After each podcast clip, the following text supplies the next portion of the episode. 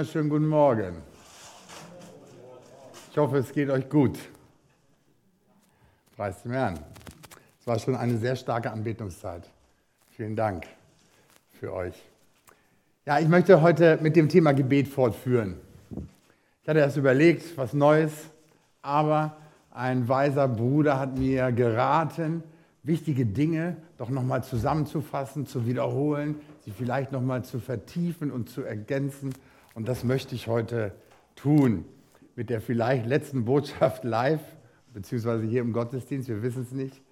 Ähm, aber ich möchte beginnen mit einem Gebet, weil Gebet verändert die Atmosphäre, Gebet verändert den Raum, Gebet lässt wirklich die Gegenwart Gottes niederkommen. Und es ist eigentlich immer wichtig, dass wir ständig im Gebet sind. Das heißt, ständig in dieser Beziehung zu Gott liegen, ständig mit ihm reden, uns mit ihm austauschen, dass wir das nicht als eine, eine, ein Ritual ansehen, sondern etwas, was wir permanent tun. Die Bibel sagt, haltet am Gebet, haltet am Gebet, betet ständig, seid ständig mit Gott verbunden. Gebet ist Kommunikation, Gebet ist Austausch, Gebet ist Bitten, ist Fürbitten, ist Danken. All die Dinge gehören dazu. Und der Heilige Geist, Gott lebt durch den Heiligen Geist in uns. Es ist unser Partner, mit dem wir zusammenarbeiten. Und ich finde, das ist wie in einer Ehe und einer Freundschaft. Es ist wichtig, dass man sich austauscht, ständig. Jesus hat gesagt, werft eure Sorgen auf mich, kommt zu mir mit den Dingen, die euch ängstigen oder Sorgen machen.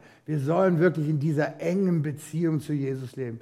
Ich habe letzte Woche mit einer Missionarin gesprochen und die hat äh, ähm, gesagt, dass sie, äh, äh, dass sie für das Wichtigste für sie vor allem ist die Beziehung zu Gott. Gar nicht so sehr, was sie für den Herrn tut, sondern ihre Beziehung zu Gott. Das ist das Wichtigste in unserem Leben. Und das trägt uns auch durch jede Krise hindurch, durch jede Schwierigkeiten hindurch, durch jede Probleme hindurch. Das ist unsere Beziehung zu unserem Vater im Himmel. Amen.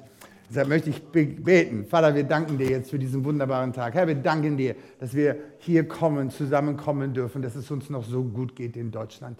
Danke, Vater, dass wir hier uns versammeln dürfen. Danke, Herr, auch für die Medizin, die wir in Deutschland haben. Wir danken dir für unsere Regierung, Herr. Wir danken dir für alle, die in den leitenden Positionen sind und wir segnen sie auch für ihre Entscheidungen, Herr. Wir bitten dich einfach, Gott, dass du ihre Herzen berührst, dass sie das Richtige für unser Land tun, die richtigen Entscheidungen treffen, Herr. Und wir sind bereit, uns die, unserer Regierung auch unterzuordnen und das zu befolgen. Du sagst in deinem Wort, wer sich der Regierung unterordnet, der ordnet sich mir unter. Und wer sich den Regierungen widersetzt, der widersetzt sich mir. Vater, und wir wollen dir gehorchen, wir wollen uns dir unterordnen. Du bist der Herr in unserem Leben, dafür danken wir dir. Segne diesen Gottesdienst, segne dein Wort heute Morgen und lass es wirklich wirksam werden in den Herzen, dass es, dass es Frucht bringt, dass es etwas hervorbringt. Dein Wort soll nicht leer zurückkehren, sondern es soll das bewirken, wozu du es gesandt hast. Amen.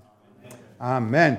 Ja, ich möchte heute zwei zentrale Wahrheiten über Gebet zusammenfassen, vielleicht noch mal ein bisschen vertiefen, auch etwas ergänzen, über die ich die letzten Male gesprochen habe. Und diese erste zentrale, wichtige Wahrheit über Gebet, die du wissen musst, ist, der Geist Gottes und das Wort Gottes arbeiten stets zusammen. Jesus hat gesagt, Johannes 6, 63, der Geist ist es, der lebendig macht. Die Worte, die ich zu euch geredet habe, sind Geist und sind Leben. Und in Hebräer 4 heißt es, das Wort Gottes ist lebendig. In ihm steckt das Leben Gottes. Und der Heilige Geist bringt es zum Leben, macht es wirksam. Seht ihr, jedes Mal, wenn das Wort Gottes und die Kraft und das Wirken des Heiligen Geistes zusammenkommen, dann werden aus diesen Buchstaben Realitäten, Wahrheiten, Wirklichkeiten. Es wird etwas Reales aus das, was vielleicht nur vor deinen Augen gedruckt ist. Das geschieht durch das Wirken und der Kraft des Heiligen Geistes. Im Psalm 33, 6 heißt es, durch des Herrn Wort ist der Himmel gemacht und durch all sein Heer, durch den Hauch, Ruach steht da im Hebräischen, durch den Ruach, den Geist Gottes, den Hauch deines Mundes. Das bedeutet, das ganze Universum, alles, die Erde, alle Planeten, alle Sterne, ist durch zwei Dinge ins Leben gerufen worden. Durch das Wort Gottes und durch den Geist Gottes. Jetzt hört zu, dasselbe gilt für unsere Gebete. wenn in unseren Gebeten das Wort Gottes und der Heilige Geist zusammenkommen, dann fließt dieselbe Kraft durch unsere Gebete, die das ganze Universum in Existenz gebracht hat. Wenn der Geist Gottes und das Wort Gottes zusammenkommen, dann fließt dieselbe Kraft durch unsere Gebete, die das Universum in Existenz gebracht haben. Das bedeutet aber auch, die Kraft des Heiligen Geistes kann nur in dem Maße durch unsere Gebete wirken, in dem Maße unsere Gebete mit dem Wort Gottes übereinstimmen. Das ist eine so wichtige Wahrheit. Noch einmal. Die Kraft des Heiligen Geistes kann durch unsere Gebete nur in dem Maße wirken, in dem unsere Gebete mit dem Wort, dem Willen Gottes übereinstimmen. Johannes sagt in 1. Johannes 5,14, das ist die Zuversicht, die wir haben, dass er uns hört, dass Gott unsere Gebete erhört, wenn wir etwas nach seinem Willen bitten. Wenn wir etwas nach seinem Willen bitten. Und der offenbarte Wille Gottes ist sein Wort. Da findest du den Willen Gottes für dein Leben. Und dann heißt es, und wenn er uns hört, dann können wir uns sicher sein, dass das, worum wir bitten, auch bereits empfangen haben. Amen. Was für eine gewaltige Zusage. Wenn sich unsere Gebete, unsere Fürbitten, unsere Bitten mit dem Wort Gottes übereinstimmen, mit dem Willen Gottes, dann können wir sicher sein, dass das, worum wir bitten, wir auch empfangen haben. Seht ihr, dazu, sagt die Bibel in 2. Petrus 1, 3 bis 4, dazu hat Gott uns alles gegeben, was wir zum Leben brauchen und er hat uns die größten und kostbarsten Verheißungen in seinem Wort gegeben. Gott hat uns die größten und kostbarsten Verheißungen geschenkt. Die größten, weil sie von einem großen Gott kommen und die kostbaren, weil sie in einem unermesslichen Wert sind. Unschätzbaren Wert die Verheißungen, die Gott uns in seinem Wort gegeben haben, der Wert ist so unermesslich, dass die ganzen Reichtümer dieser Erde nicht rausreichen würden, um das in die Waagschale zu bringen.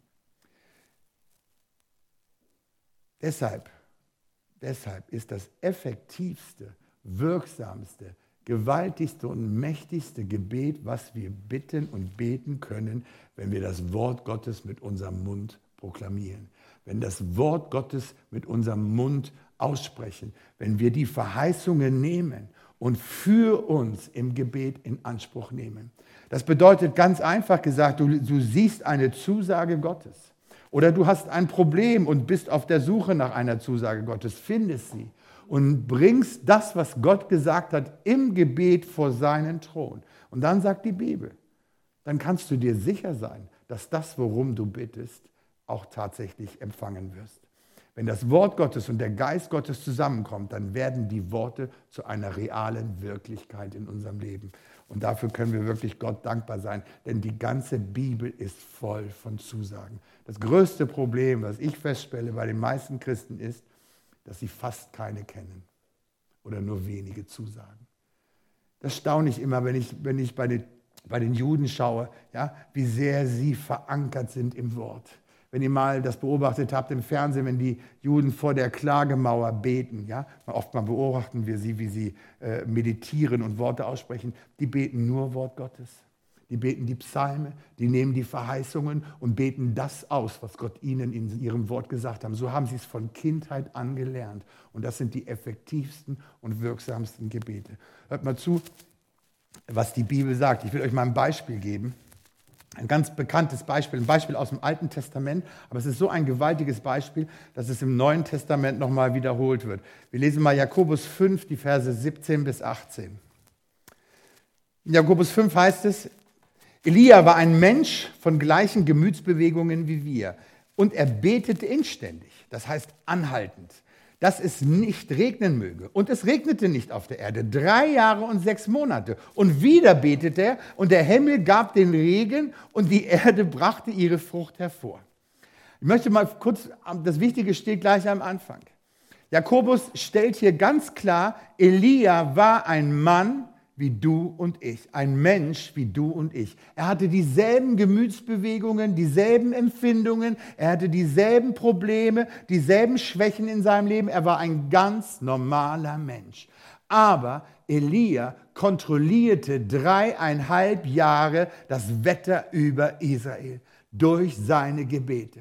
Und ich denke, wenn man eins sagen kann, was der Mensch nicht kontrollieren kann, dann ist es das Wetter dann ist es das Wetter, wann und wie oft es regnet. Das kann kein Mensch kontrollieren. Aber Elia kontrollierte durch seine Gebete dreieinhalb Jahre lang das Wetter über Israel. Die Bibel betont sogar an mehreren Stellen im Alten Testament, dass sich Gott explizit vorbehalten hat, zu entscheiden, wann es regnet und wann es nicht regnet. Aber hier in der Geschichte Israel hat Elia dreieinhalb Jahre lang den Regen kontrolliert. Die Frage war, was war sein Geheimnis?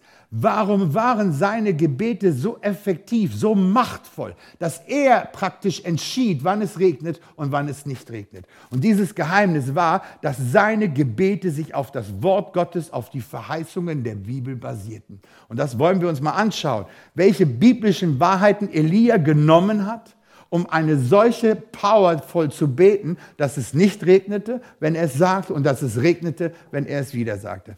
Und wir lesen mal Folgendes.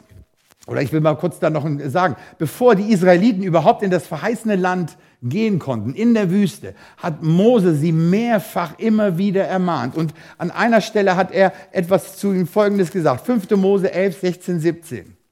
Da heißt es, Hütet euch, dass euer Herz sich nicht betören lasst und ihr abweicht von anderen Göttern und ihnen dient und euch vor ihnen niederwerft und der Zorn des Herrn gegen euch entbrannt und der Himmel sich verschließt, dass es keinen Regen gibt und der Erdboden seinen Ertrag nicht bringt und ihr bald aus dem ganzen Land weggerafft werdet, das der Herr euch gegeben hat.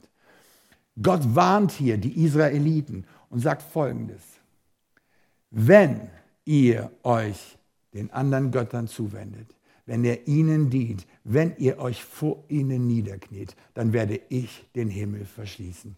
Und was war passiert zur Zeit Elia? Genau das. Die Israeliten sündigten, sie wandten sich anderen Göttern zu, sie wandten sich von ihrem Gott ab und dienten den anderen Göttern. Und deshalb konnte Elia auf Grundlage des Wortes Gottes den Himmel durch seine Gebete verschließen, weil er sich darauf berufen hat.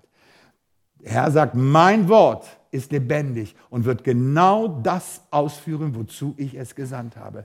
Wenn ihr anderen Göttern dient, dann werde ich den Himmel verschließen und es wird nicht mehr regnen, ihr werdet keinen Ertrag mehr haben. Ich habe das letztes Mal schon erwähnt, es gibt dieses geistliche Prinzip wenn und dann. Und dieses Prinzip hat zwei Medaillen. Die eine Medaille ist, dass Gott, wenn wir etwas tun, den Segen in unser Leben hineinfließen lässt. Aber wenn wir ihm nicht gehorchen, dann kommen eben auch Flüche in unser Leben hinein. Und genau das haben wir hier festgestellt. Aber als Israel sich dann dem Gott Israels wieder zuwandte, als sie sich niederknieten, vor ihm demütigten, ihn wieder anbieten, dann konnte Elia eine andere Verheißung in Anspruch nehmen. Und die schauen wir uns auch mal an. 1. Könige 8, 35, 36. Hier sagt Salomon, bleibt der Himmel verschlossen, sodass es keinen Regen gibt, weil sie gegen dich gesündigt haben. Und sie beten zu dieser Stätte hin und preisen deinen Namen und kehren um von ihrer Sünde, weil du sie demütigst. Dann höre du es im Himmel und vergib ihren Sünden Vergib den Sünden deiner Knechte und deines Volkes Israel, denn du zeigst ihnen den guten Weg, auf dem sie gehen sollen, und gib Regen auf das Land, das du deinem Volk zum Erdteil gegeben hast. Als Israel sich demütigte, als sie Buße taten, als sie sich wieder zu ihrem Gott zuwandten, konnte sich Elia genau auf diese Verheißung basieren und konnte Gott quasi das vorhalten, was er seinem Volk zugesagt hat. Und Gott sagt, wenn ihr etwas nach meinem Willen bittet, dann könnt ihr sicher sein, dass ihr das, worum ihr bittet, auch empfangen werdet. Seht ihr, das ist die andere Seite der Medaille. Das ist die Barmherzigkeit Gottes, die er in unser Leben fließen lässt, wenn wir Buße tun, wenn wir umkehren von unseren sündigen Wesen, wegen. Seht ihr, Elias Gebet war deshalb so machtvoll. Und ich finde, Ich habe noch keinen Bruder, noch keine Schwester gehört, die gesagt hat, dass sie den Regen äh, äh herbeigebeten äh, hat oder umgekehrt. Ich persönlich nicht. Aber ich habe, also ich weiß nicht, vor zwei Jahren oder anderthalb Jahren hat es in Florida, in, in, Kalifornien so extrem gebrannt. Und äh, Linda, die erzählte, dass äh, äh, das war in Malibu, glaube ich, die Ecke, wo es gebrannt hat. Und Linda hatte ein Foto von einer Kirche und dieser, der, der, die, ganze, das, die, die ganze Region, alles war zerstört durch das Feuer. Und mitten in dieser Glut, mitten in dieser Kohle stand eine Kirche, wie so ein Ring darum. Und diese ganze Kirche stand und nicht eine einzige Flamme ist an diese Kirche gekommen. Warum? Weil Christen gebetet haben, weil sie sich auf das Wort Gottes gestützt haben. Das Feuer ging um diese Kirche herum. Und die stand da wie so eine einzelne einzelne Städte. Alles drumherum war vernichtet. Das ist die Macht unserer Gebete. Wir müssen das verstehen, welche Power unsere Gebete haben, wenn wir das Wort Gottes in Anspruch nehmen. Und das bedeutet aber, dass wir tiefer, tiefer, mehr und mehr in das Wort Gottes eintauchen müssen. Das ist die gewaltigste Kraft, die Gott uns gegeben hat. Elia konnte deshalb so effektiv beten, weil er den Willen Gottes freigesetzt hat. Nichts anderes. Seht ihr, und Gott ist immer treu. Gott ist immer treu und steht zu seinem Wort. Gott steht zu seinem Wort. Amen. Die zweite zentrale Wahrheit, über die ich auch schon gesprochen habe, ist, Gott hat uns zu, uns, zu einem Königreich von Priestern gemacht. In der Offenbarung 1, 5 und 6 heißt es, dass Jesus, der uns geliebt hat, er hat uns von unseren Sünden durch sein Blut reingewaschen und er hat uns zu Königen und Priestern gemacht für seinen Gott und Vater. Seht ihr, als Könige haben wir eine Verantwortung. Und diese Verantwortung ist, wir sollen herrschen. Sag mal deinem Nachbarn, du bist ein König. Du bist ein König. Und wenn du keinen Nachbar hast, dann sag es, ich bin ein König. Ich bin ein König. Und Gott hat mir das Zepter in die Hand gegeben, zu herrschen und zu regieren. Das ist so wichtig. Das ist unsere Bestimmung. Das ist unsere Berufung. Das ist der Vorsatz, den Gott für uns hat. Als Könige sollen wir herrschen, wir sollen regieren.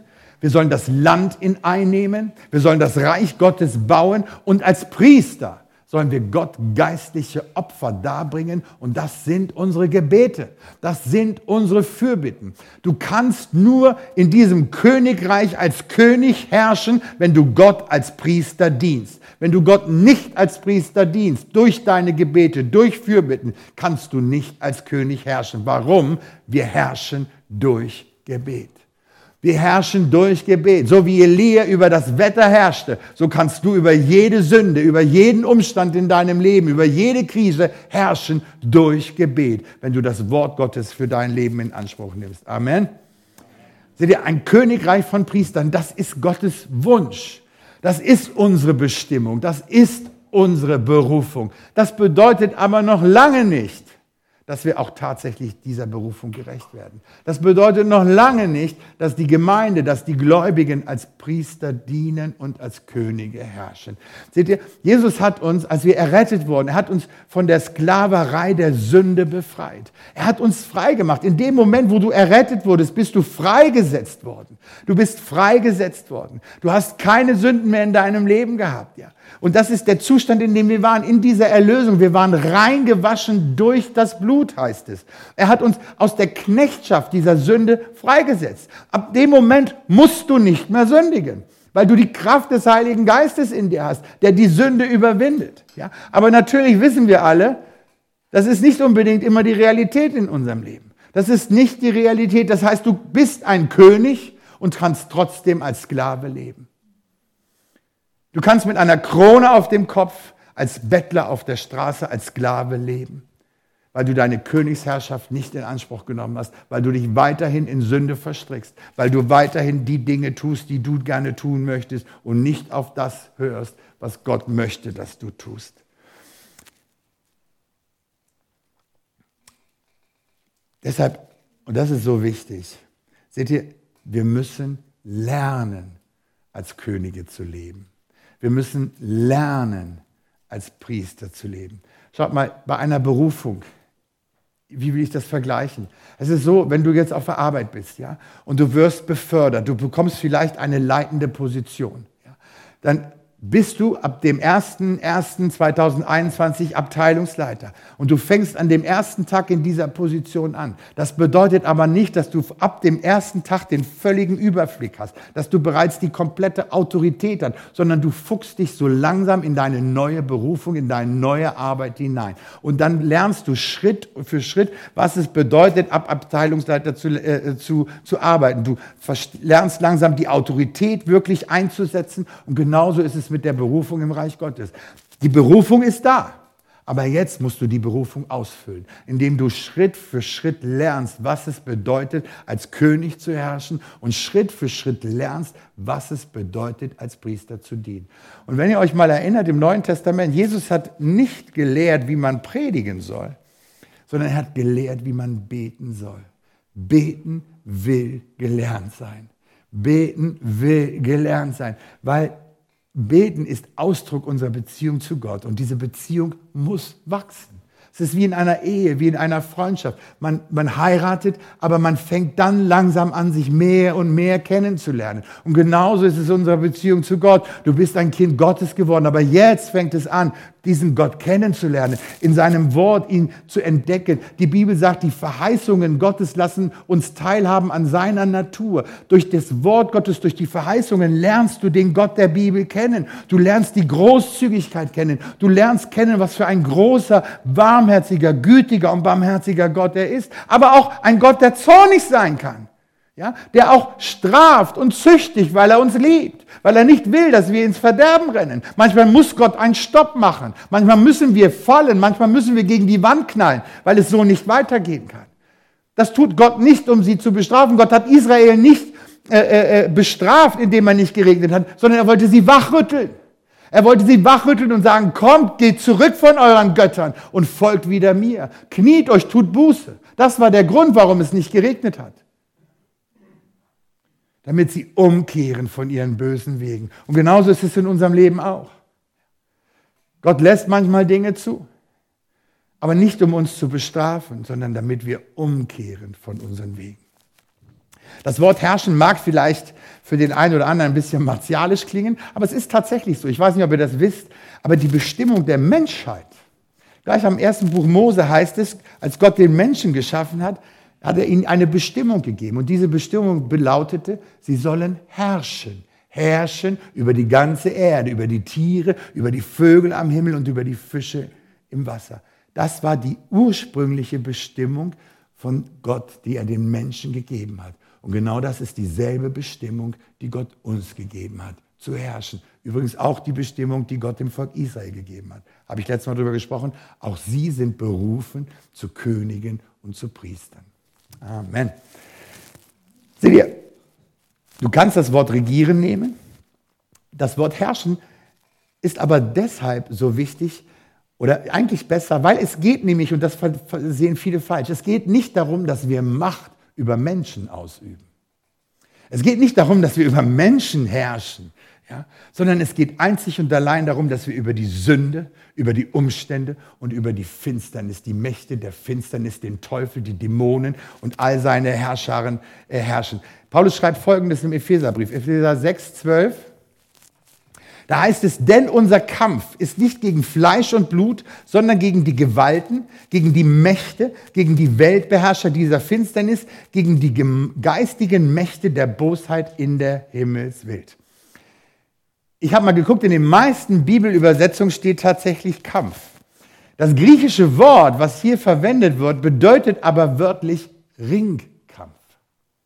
Das ist ein, ein Riesenunterschied. Ein Kampf kann so etwas mit Distanz sein. Aber ein Ringkampf beschreibt, um was für einen intensiven Kampf es sich handelt. Bei einem Ringkampf stehen zwei Personen in einem Ring, ja, und die sind mit ihrer ganzen Persönlichkeit, mit dem ganzen Körpereinsatz, ringen sie ganz eng miteinander.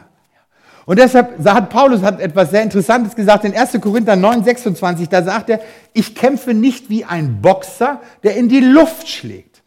Siehst du, wenn wir uns in einem Ringkampf befinden und nicht mal wissen, wer unser Gegenüber ist oder nicht wissen, wo er sich überhaupt befindet, dann boxen wir, dann kämpfen wir wie ein Boxer, der einfach nur in die Luft schlägt. Du verausgabst dich, Ja, du äh, äh, investierst viel Energie, du bist am Ende fertig, aber du hast nichts erreicht, weil du deinen Feind überhaupt nicht getroffen hast, weil du dein Gegenüber nicht getroffen hast.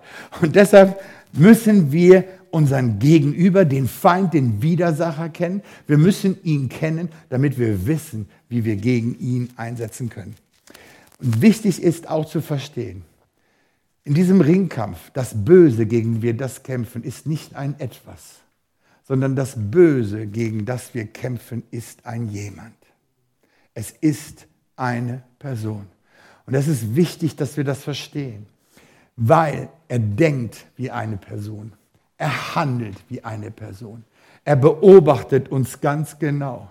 Der kennt jede unserer Schwäche und ist gut vorbereitet, wenn er mit uns in den Ringkampf geht.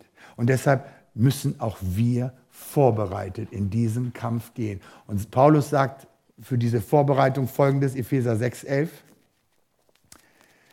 Zieht die ganze Waffenrüstung Gottes an, damit ihr gegen die Listen des Teufels bestehen könnt.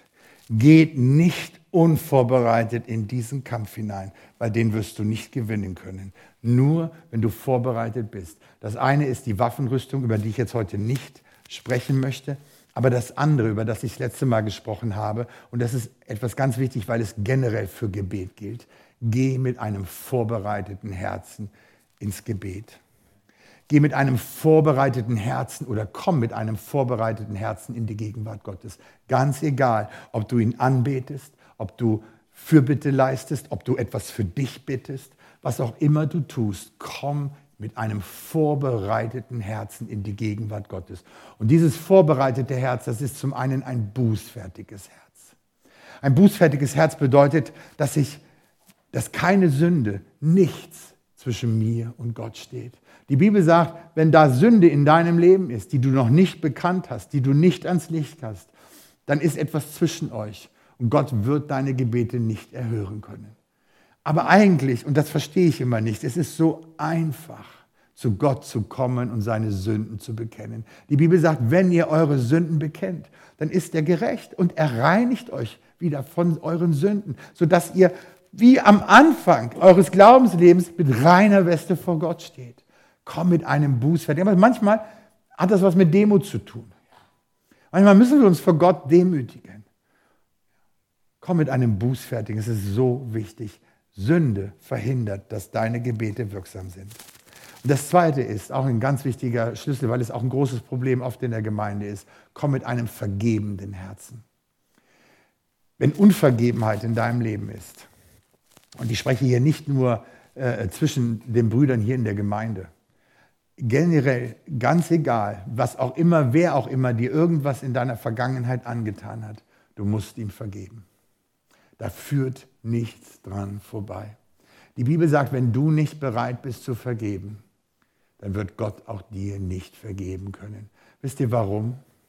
Schaut mal, in dem Moment, als du zu Jesus gekommen bist, hat Gott alles in deinem Leben dir vergeben.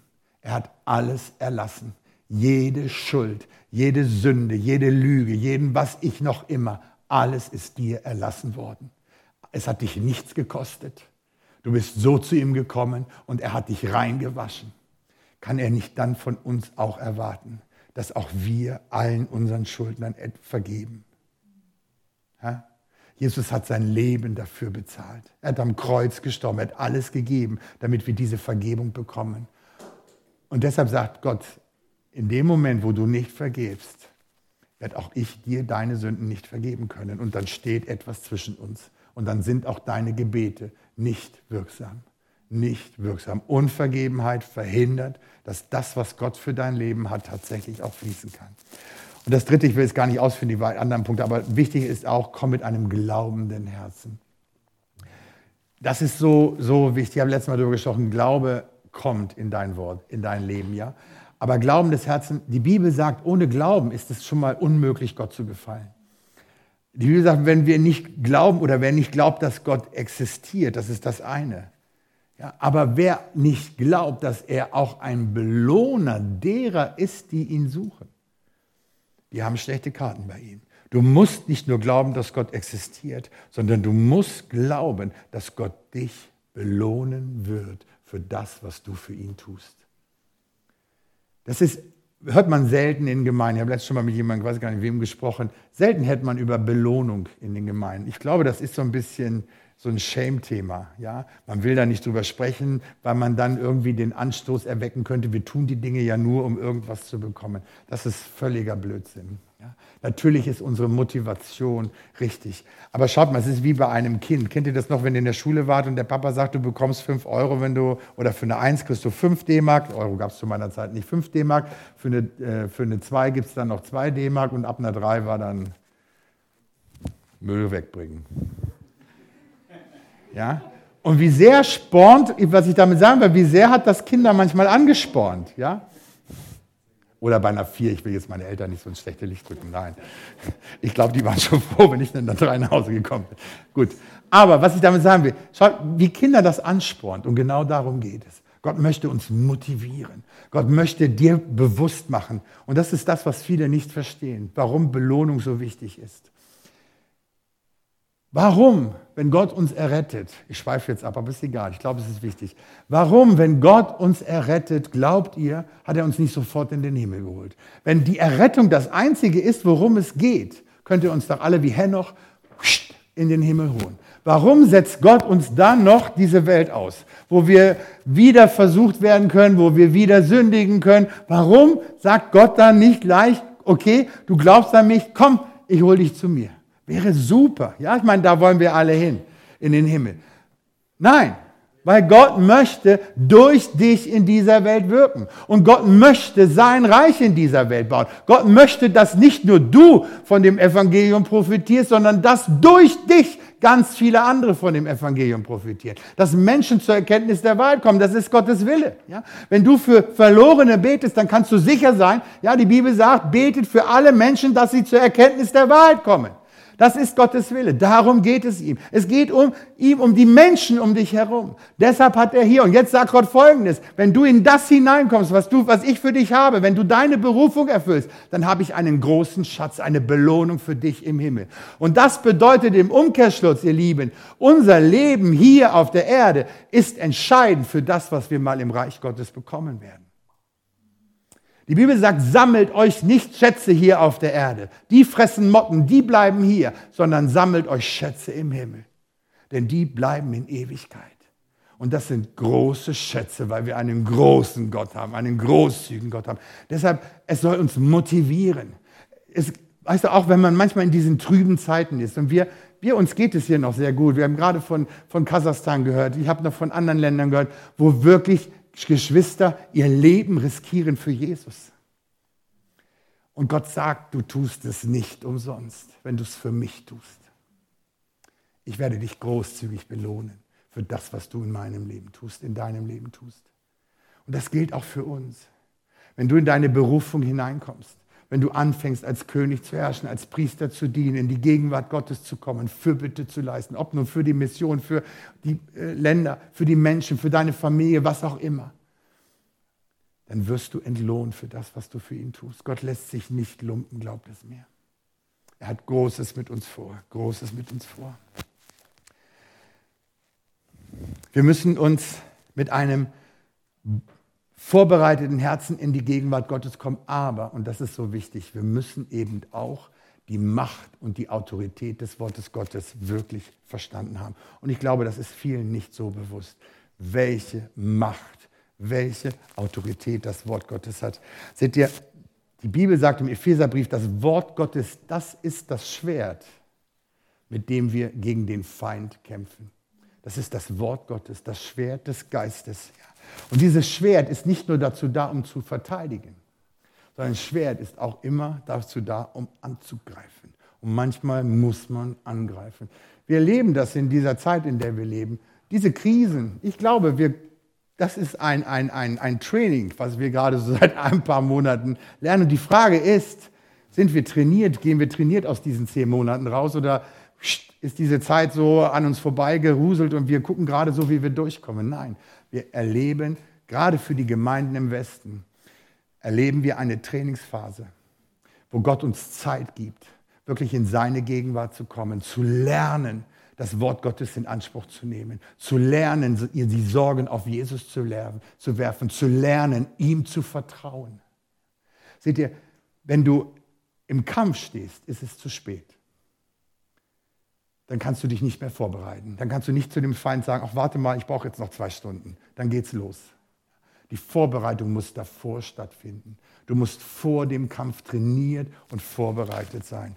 Und nutzt die Zeit, selbst wenn wir jetzt wieder einen Lockdown gehen, nutzt die Zeit, geht ins Wort, geht in die Gegenwart Gottes, bringt eure Gebete und Bitten und Fürbitten vor Gott. Nehmt das Wort Gottes in Anspruch. Die Bibel ist voll. Es gibt, was ich vorhin mit den Juden sagte, schaut mal, es gibt in der Bibel für jede Lebenssituation, für jedes Problem, für jede Schwierigkeit gibt es eine Verheißung, gibt es eine Zusage, die Gott macht, die wir in Anspruch nehmen können. Die Frage ist nur, wo steht sie? Deshalb musst du das Wort Gottes studieren. Da geht nichts dran vorbei. Ich will dir was sagen. Jesus Christus ist das Wort Gottes. In Johannes lesen wir das. Am Anfang war das Wort. Das Wort war bei Gott. Und in Christus wurde das Wort Gottes Mensch.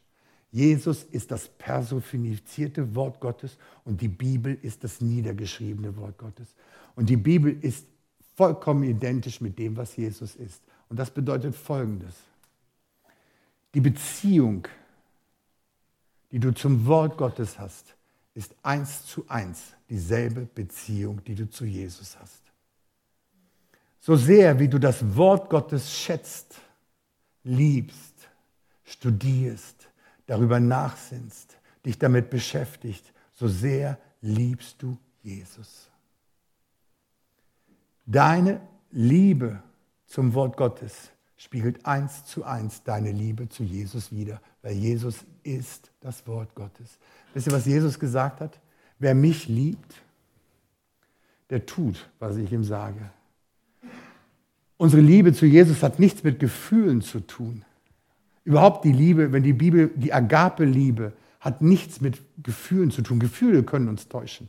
Sondern die Liebe, von der die Bibel spricht, diese göttliche Liebe, bringt sich nur im Ausdruck zu dem, was wir tun. Die Liebe Gottes zu uns drückt sich nur in dem aus, was Gott für uns getan hat. Und das ist eine gute Nachricht. Weil die Liebe Gottes zu uns ist nicht abhängig davon, was wir tun, was wir getan haben oder auch in Zukunft tun werden. Die Liebe Gottes ist immer gleich, weil sie einzig und allein auf dem basiert, was Gott für uns durch Jesus getan hat. Und genauso ist dein Ausdruck, deine Liebe zu Jesus, spiegelt sich eins zu eins wieder in dem, was du für ihn tust. Ob du seine Gebote hältst, ob du in seiner Gemeinschaft bist, ob du den Weg mit ihm gehst oder irgendwo alleine deinen eigenen Weg gehst. Das spiegelt das wieder. Du kannst nicht das eine von dem anderen trennen. Und es ist gut. Jakobus hat gesagt, liebt nicht mit Worten, sondern mit Taten, in dem, was ihr tut. Amen. Amen. Schaut mal, was in Jeremia steht. Also, das Wort Gottes ist das Schwert Gottes, mit dem wir in den geistlichen Kampf gehen. Und Jeremia gibt es eine wunderbare Zusage. Jeremia 5,14, könnt ihr euch aufschreiben, ist schon mal eine Verheißung, auf die ihr basieren, auf die ihr euch berufen könnt. Darum so spricht der Herr, der Gott der Herrscher, weil ihr dieses Wort redet, mein Wort, so will ich meine Worte in deinem Mund zu Feuer machen und dieses Volk zu Holz und es wird es verzehren. Gott macht sein Wort in deinem Mund zu Feuer. Seht was hat Jesus gemacht, als er versucht wurde in der Wüste? Als der Teufel ihn versuchte? das Wort Gottes genommen. Es steht geschrieben. Es steht geschrieben. Damit hat er den Freund in die, in die, in, verdrängt. Und jedes Mal, wenn du äh, im Kampf bist und du proklamierst, du sprichst das Wort Gottes aus, dann muss der Teufel, dann muss die ganze Herrscherin, die ganze Mächte dieser Welt müssen weichen. Weil das Wort Gottes wie Feuer ist in deinem Mund, was alles verzehrt, alles Böse verzehren wird. Haben gerade vorhin gehört, Schwester, mein Rat an dich ist, proklamiere über deinen Sohn das Wort Gottes. Proklamiere, suche in der Bibel die richtigen Stellen und sprich das über sein Leben aus. Das wird nicht leer zu Gott zurückkommen. Wir müssen lernen, effektiv zu beten, indem wir lernen, die Bibel zu beten. Ich möchte zum Schluss kommen. Ich sehe, jetzt, ihr blendet mich so, dass ich die Zeit nicht sehe. Ich komme zum Schluss. Und ich möchte noch über ein anderes machtvolles Gebet sprechen, was uns auch ein bisschen motivieren soll, jetzt über diese Zeit hinwegzukommen. Ein tolles Beispiel in der Bibel.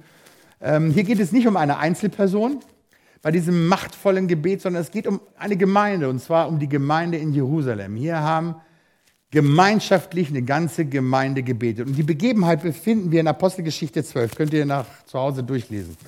In der 12, Apostelgeschichte 12 wird uns Folgendes berichtet. Damals war Herodes der, äh, der König dieser, dieser Region und er herrschte äh, über Israel, über die ganze Region. Und zu dieser Zeit hatte Herodes bereits Jakobus hinrichten lassen. Und auch Petrus sollte hingerichtet werden. Und er hat ihn ins Gefängnis werfen lassen. Das Problem war, zu der Zeit fand gerade in Israel das Pessachfest statt. Und Herodes hat gesagt, okay, Während Pessach kann ich ihn nicht hinrichten lassen, dann wird es wahrscheinlich Aufruhr im Volk geben. Also warte ich mit der Hinrichtung, bis das Pessach vorbei war. Jetzt heißt es in Apostelgeschichte 2, dass Petrus sich in einem Gefängnis mit vier Abteilungen befand und jede dieser vier Abteilungen wurde von zwei Soldaten bewacht. Heute würde man sagen, das ist sowas wie ein Hochsicherheitstrakt. Also ein Gefängnis, wo du erstmal durch vier, durch mehrere Abteilungen durch musst, um dann zur eigentlichen Zelle zu kommen. Und in dieser Zelle befand sich nun der Apostel äh, Petrus. Und parallel dazu, als er in diesem Gefängnis sah, betete die Gemeinde in Jerusalem inständig für ihn, heißt es. Und jetzt lesen wir mal Apostelgeschichte 12, 6 bis 10, was es da heißt. Als Herodes ihn vorführen wollte, schlief Petrus in jener Nacht zwischen zwei Soldaten gebunden mit zwei Ketten und Wächtern vor der Tür, verwahrten das Gefängnis. Und siehe, ein Engel des Herrn stand da und ein Licht leuchtete im Kerker. Und er schlug Petrus an die Seite, weckte ihn und sagte, steh auf. Und die Ketten fielen von ihm, von seinen Händen. Und der Engel sprach zu ihm, gürte dich und binde deine Sandalen unter. Er aber tat es und wieder sprach der Engel zu ihm, wirf dir dein Oberkleid und folge mir. Und dann heißt es, und er ging hinaus und folgte ihm und wusste nicht so genau, ist es jetzt Wirklichkeit, was da durch den Engel geschah. Er meinte, aber es ist eine Erscheinung. Als sie aber durch die erste und zweite Wache gegangen waren, kamen sie an das eiserne Tor, das in die Stadt führte, das sich ihnen selbst, das sich ihnen selbst öffnete, und sie traten hinaus und gingen eine Straße entlang, und sogleich verschwand der Engel. Paulus sitzt in einem Hochsicherheitstrakt gebunden an Ketten. Die Gemeinde in Jerusalem kniet auf ihre Knie, betet für Petrus, Entschuldigung, für Petrus inständig und diese Gebete lösen bei Gott aus, dass er einen Engel auf die Erde sandte, die Petrus befreite. Das ist die Macht der Gebete. Unsere Gebete hier in der Gemeinde, wenn wir zusammen können, haben die Macht, Engel vom Himmel herunterzuholen, um uns beizustehen. In Hebräer 1,14 meine ich, heißt es, dass Engel dienstbare Geister sind, die dazu da sind, uns zu dienen. Engel sind dazu da, um uns zu dienen. Und das ist wichtig. So eine Macht hat das Gebet, wenn wir zusammenkommen. Seht ihr, das gemeinschaftliche Gebet ist nochmal heftiger. Und wir kommen jetzt wieder, ich freue mich schon auf die Zeit, wir kommen wieder in die Osterzeit, wo wir fasten. Seht ihr, wisst ihr, was es bedeutet, sich vor Gott zu demütigen? Es gibt sicherlich verschiedene Möglichkeiten. Aber die biblische Variante, sich vor Gott zu demütigen, ist zu fasten. Wenn du fastest, zeigt es Gott die Ernsthaftigkeit deines Anliegens. Und das lesen wir sowohl im Alten Testament als auch im Neuen Testament. Wenn wir also, da will ich darauf hinaus, nächstes Jahr zusammenkommen, wir haben die Vision, eine Vision, jetzt das Gebäude, es gibt die Mission, die wir haben. Es gibt so viele Punkte, wir müssen das mal zusammenfassen. Auch wenn wir dann zusammenkommen, fasten, unsere Herzen, jeder Einzelne für sich vorbereitet, Buße zu tun, einfach Gott um Vergebung zu bitten, zu schauen in seinem Leben, gibt es da noch jemanden, dem ich noch nicht vergeben habe? Fang an zu vergeben, sprich das aus. Seht ihr, Vergebung und auch Buße sind reine Entscheidungen. Es hat nichts mit Gefühlen zu tun, sondern es geht um deine Willensentscheidung, zu sagen, ja Herr, ich will, dass meine, dein Segen in mein Leben fließt. Ich will, dass meine Gebete wirksam sind und deshalb will ich auch vergeben. Ich tue es einfach, ich spreche es aus. Du musst es nicht im Herzen fühlen. Du musst auch nicht strahlen, wenn du die Person siehst, ja, sondern fang an, erstmal zu vergeben. Und segne ihn so lange, bis aus diesem grimmigen, äh, äh, äh, aus dem grimmigen Gesicht, wenn du ihn siehst, irgendwann wirklich ein strahlendes Gesicht. Einer hat mal zu mir gesagt, du musst so lange beten, bis du ihn wirklich, wenn du ihn auf der Straße siehst, hinläufst, in den Arm nimmst und denkst, so ein lieber Kerl. So lange segne ihn. Ja? Manchmal muss die Entscheidung vom Verstand brauchen eine gewisse Zeit, bis sie am Herzen ankommt.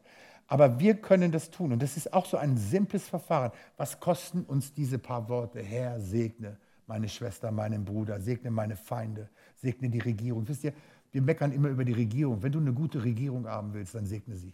Das ist der biblische Weg, wie wir eine gute Regierung bekommen. Nicht sie zu kritisieren, sondern sie zu segnen. Amen. Amen. Also, das gemeinschaftliche, anhaltende Gebet der Gemeinde hatte die Macht und die Kraft und die Power, einen Engel vom Himmel auf die Erde zu senden. Da gibt es zig Beispiele auch in der Bibel. Was war das Geheimnis der Gemeinde? Oder anders gefragt, wer hat eigentlich zu der Zeit geherrscht? Herodes oder die Gemeinde? Herodes hat nicht geherrscht. Wenn ihr mal weiterlest in der Apostelgeschichte, hat Gott nochmal einen Engel gesandt, der Herodes sogar umbrachte. Und dieser Engel hat diesen Herodes geschlagen durch die Gebete der Gemeinde. Und es das heißt, er ist elendig und erbärmlich gestorben. Wer hat hier geherrscht? Die Gemeinde, nicht der König des Landes. Die Gemeinde, der Leib Christi, hat regiert, hat regiert über die Umstände, über die Sünde und über die Feinde, über die Dämonen und Mächte durch Gebet. Und deshalb wollen wir nochmal beten. Amen.